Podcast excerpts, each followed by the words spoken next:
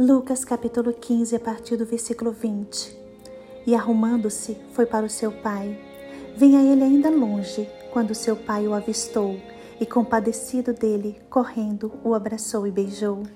E o filho lhe disse: Pai, pequei contra Deus e diante do Senhor. Já não sou digno de ser chamado de seu filho. O pai, porém, disse aos servos: Tragam depressa a melhor roupa e vistam nele Ponham um anel no dedo dele e sandálias nos seus pés. Tragam e matem o bezerro gordo. Vamos comer e festejar, porque este meu filho estava morto e reviveu, estava perdido e foi achado. E começaram a festejar. Irmãos, esta é a parábola do filho perdido. Jesus contou esta parábola. Nesta parábola, o pai tinha dois filhos e o mais novo desejou receber sua parte na herança.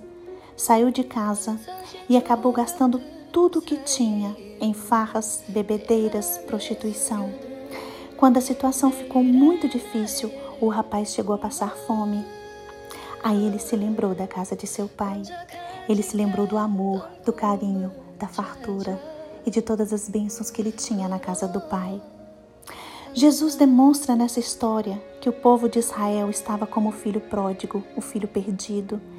O povo de Israel estava longe do Pai, dando as costas ao Pai e vivendo de forma dissoluta, vivendo somente os prazeres do mundo.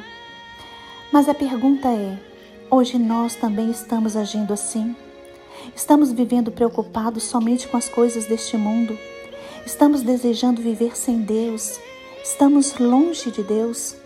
Somos pessoas insensatas que conhecem a palavra do Senhor, mas que não cumprem a palavra do Senhor.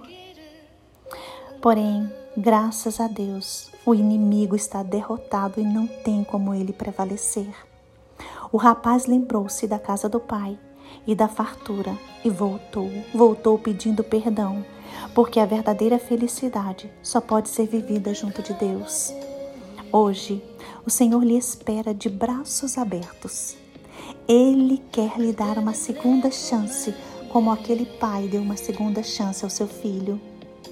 Deus colocou seus pecados sobre a cruz do Calvário através da morte e da ressurreição de Cristo. Nós fomos perdoados e podemos ser aceitos pelo Pai.